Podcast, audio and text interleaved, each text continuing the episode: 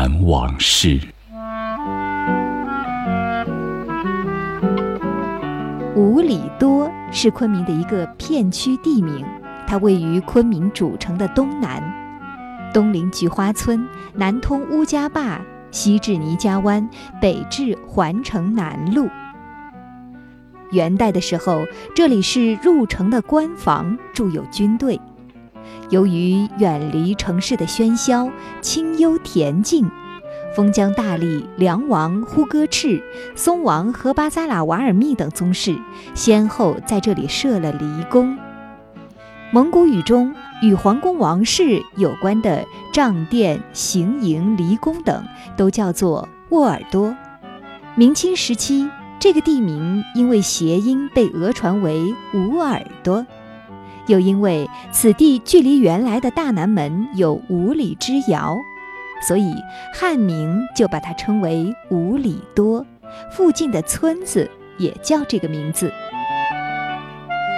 五里多是进入昆明的要道，但凡京城要员奉旨上任，钦差大臣巡查政务，官府首长体察民情，都要从此经过。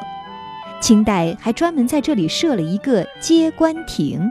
每次有大人物莅临，全城官员都要顶戴花翎、官袍素整地赶到这里恭候。五里多虽然有名气，但毕竟在郊外，远离城区，除了农家菜园，多是荒芜之地。特别是清末，人少土匪多，甚至还出过野狗叼走小牲口和孩童的事件。一直到近现代，五里多才变得鲜活丰富起来。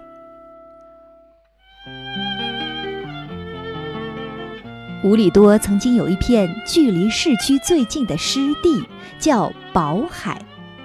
这里芦苇亭亭，水清见底，游鱼如织，栖息着黄鸭、麻鸭、鹭鸶、老鹤和秧鸡。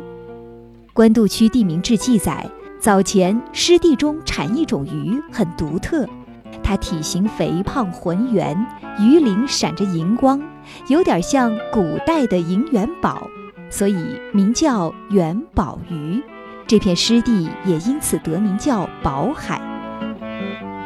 一九四二年，岔街到乌家坝的乌岔公路经过改造，成为了援华物资由乌家坝机场通往各地的重要公路。为飞虎队提供了便利。抗战胜利后，这条路被定名叫陈纳德路；解放后改名叫民航路。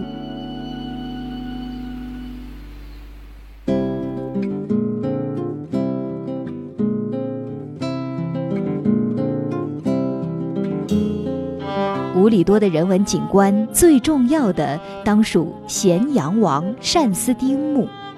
墓冢筑于高台之上，墓高两点八米，上方有石雕的檐形盖板，四面相识，两旁有石阶通道。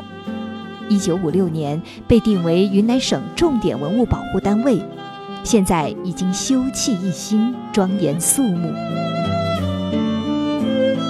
赛典赤单思丁是元代的云南平章政事。驻守昆明时，他已是六十三岁的老人，在滇景六年，深得人民的爱戴、拥护和尊重。后人所见的用于纪念、拜谒他的遗迹有三处，分别是三市街上的钟爱坊、松花坝马家庵村的单思丁真身墓，以及五里多这座衣冠纪念冢。民国六年（一九一七年）时，唐继尧立志治滇，顺应民心，重修赛典赤的衣冠冢，并请状元袁家谷题写碑铭与传记。墓冢的正面有袁氏书刻的“原咸阳王单思丁墓”八个字，墓的右侧是袁家谷所撰写的《重修咸阳王陵记》。袁家谷是云南一代书法大家。碑文中承袭了晋唐书法遗风，庄重大气，字里行间流露出对先哲的崇拜与敬仰。直到今天，人们依然漫步五里多，拜谒赛典赤，感叹古与今的和谐并存。